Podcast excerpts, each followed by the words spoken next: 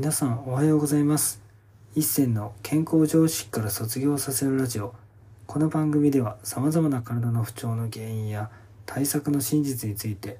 一銭の発明した世界唯一の生態理論をもとに常識外れの考え方をお届けする内容となっています。本日のテーマは無欲イコール欲がないのではなく〇〇を求める欲であるについてお話していきたいと思います。無欲っていうとですねみんな金銭欲とか、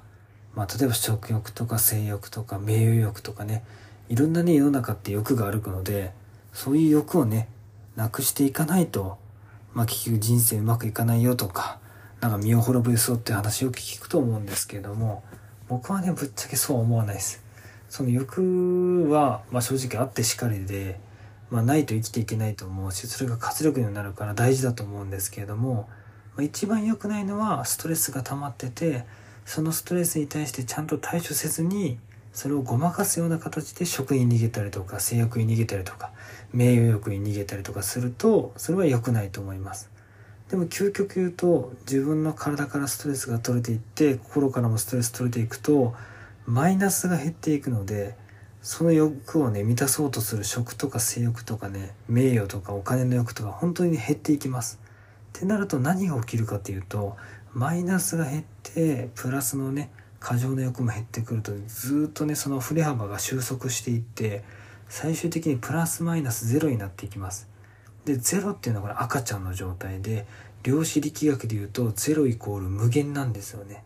ってことは無欲っていうのは何かというと僕の中では無限を求める欲求。つまり赤ちゃん状態に帰る欲求。何でも自分の発想で自由に動けて何事もまあ赤ちゃんらしく、まあ、楽しくどんなことでも目の前のことを楽しめるような欲それこそが僕は無欲じゃないかなっていうふうに思っています。だから本当の意味での無欲っていうのは実は欲をなくすことではなくて赤ちゃんのように0イコール無限大っていう無限に対する欲求をまあ満たしていくというかそういうふうな生き方をしていくってところが本当の意味での無欲じゃないかなっていうふうに思います。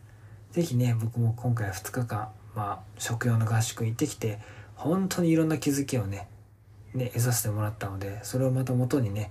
明日から日々また皆さんのためにね、生態を届けていこうと思いますので、是非ね、皆さんにいいものを届けていけたらなというふうに思いますし、僕ももっともっと無欲を目指していこうと思うので、是非皆さんもね、今日のラジオを聴いたら、まあ自分にとっては無欲っていう赤ちゃん欲っていうのをぜひね意識してもらえたらいいなっていうふうに思います。本日も最後まで聞いていただきありがとうございました。